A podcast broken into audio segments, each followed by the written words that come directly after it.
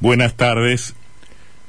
Puede que el cinismo haya ganado terreno en estos últimos años y una mirada pesimista,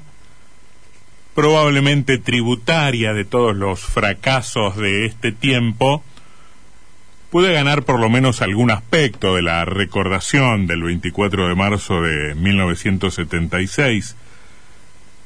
más mirando este presente que, que aquel pasado, ¿no? Em, a los tumbos la, la, Argentina terminó dando un, un ejemplo universal en su momento cuando puso en el banquillo de los acusados a los responsables de las violaciones a los derechos humanos, y había un lugar común por entonces repetido durante mucho tiempo según el cual nada nada serio nada em, destinado a perdurar em, eh, podía podía construirse sin una base de justicia respecto de lo que había ocurrido. Y salvando las distancias uno puede preguntarse también si en este tiempo podemos construir algo parecido a una nación democrática, plural y próspera, sin determinados niveles de, de justicia con quienes han desempeñado funciones de poder en, en los últimos años. La idea de que los tiempos cambian y de que los actores mutan y se colocan en lugares inimaginables, también se puede reforzar con pequeños guiños que entregan las noticias. Por ejemplo, una que habla acerca de una disertación que ha tenido lugar en las últimas horas, donde unos cuantos referentes políticos y de organizaciones sociales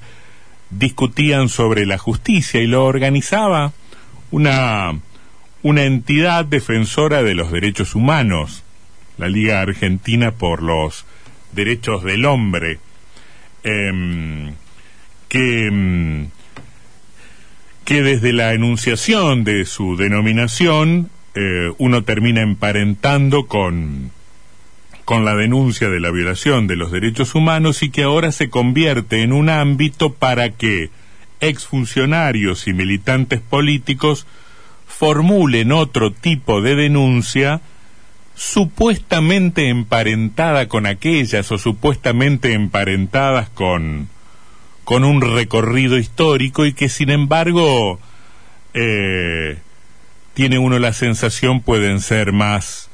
funcionales a un interés de facción y a un interés de facción bastante mezquino hoy desde la Liga Argentina por los Derechos del Hombre se denuncia el lawfare, o sea,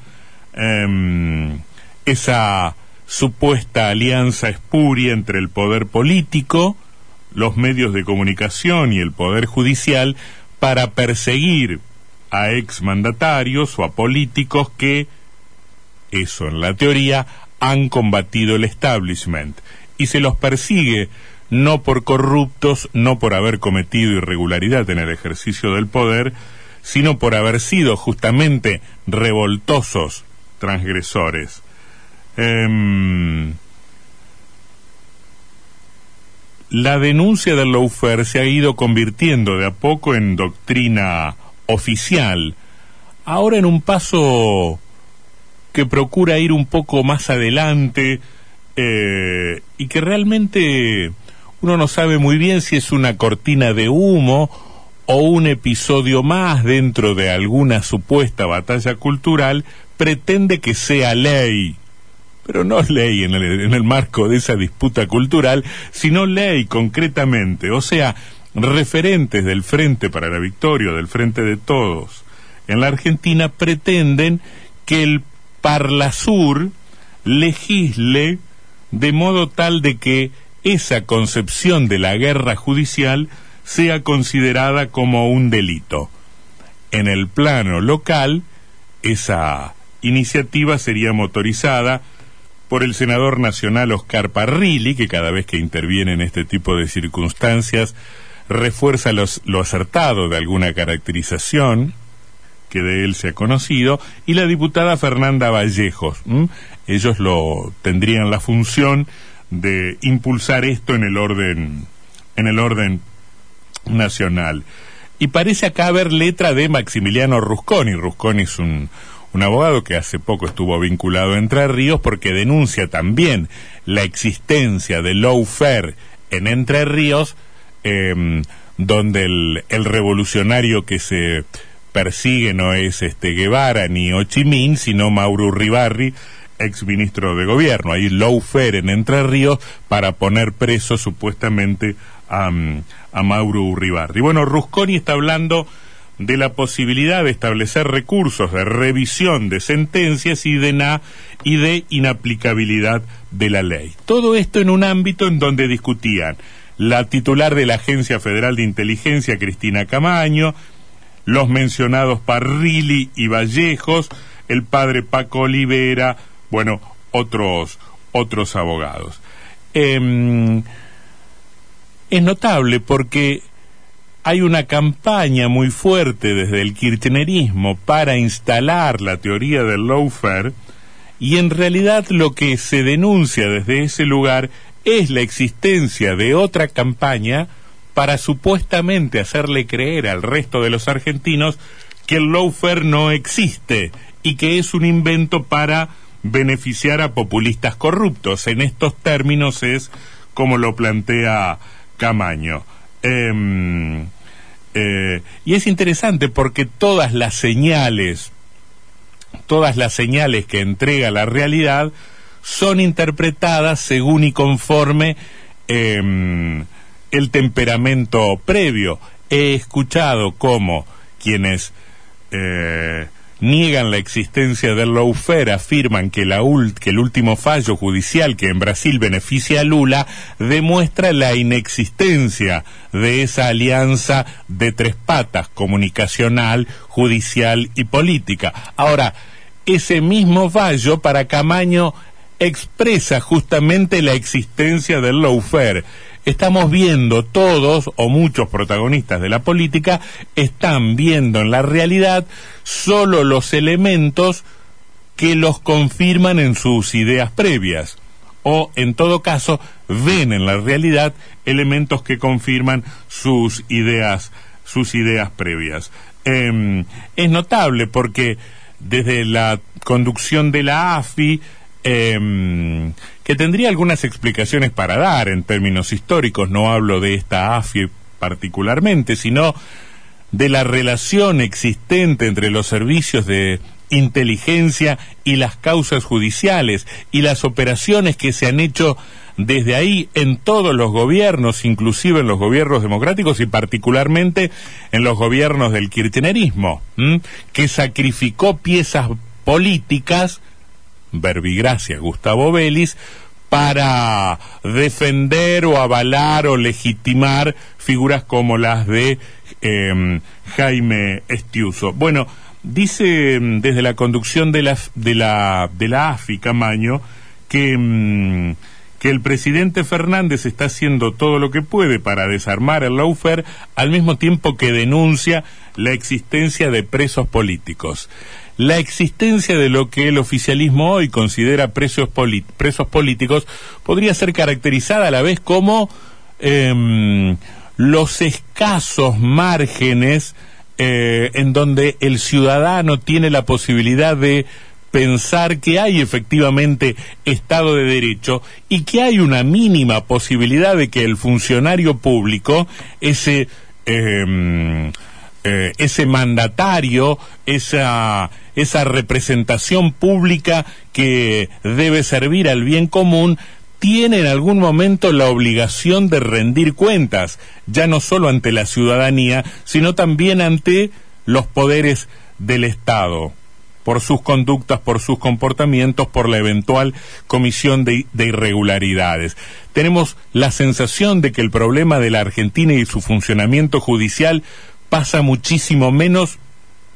por la persecución injusta que por la consagración de la impunidad. Y sin embargo, los pocos casos que estarían mostrándonos de que hay algo parecido a un régimen de igualdad que es capaz de perseguir a un poderoso o a un expoderoso como persigue a un ladrón de gallinas, esos pocos casos son presentados como la anomalía. A ver si se entiende, lo que se está planteando es poco menos la virtual consagración de un esquema institucionalizado de impunidad, esto es, de que no haya posibilidad ninguna de que otros poderes del Estado persigan penalmente a quienes este, eventualmente cometen una irregularidad desde, desde el poder. Em, en todo caso, el lawfare puede ser una eh, elegante eh, manera de exponer algo que los argentinos conocemos muy bien, esto es la denuncia de la persecución política eh, contra quienes han debido abandonar el poder, muchas veces por el imperio de la fuerza y no por la alternancia democrática. En todo caso, em, lo que fue la persecución eh, de movimientos populares en otro momento estaría adoptando ahora esta forma muy elegante y supuestamente bien fundada del lawfare y no es más, eh, sin embargo, que mm, eh, una eh, construcción, yo diría en el fondo, bastante berreta para liberar a, mm, a sujetos, en muchos casos, este, superficiales, faranduleros, ventajeros que han pasado por la función pública sin estar absolutamente convencidos de que algún día debían rendir cuentas de, mm, de, sus actos. Bueno, a mí me llama muchísimo la atención ese espacio y ese ámbito conformado a horas del 24 de marzo por la Liga Argentina por los Derechos del Hombre, que nos remite a la otra pregunta de si es posible construir una nación democrática y un Estado de Derecho Em, donde no haya em, privilegios sin eh, dejar absolutamente eh, asentado para los registros de los servicios penitenciarios, pero también para la historia, que hubo gente que pagó con condenas su inescrupulosidad em, política. La otra sensación es de que esta idea de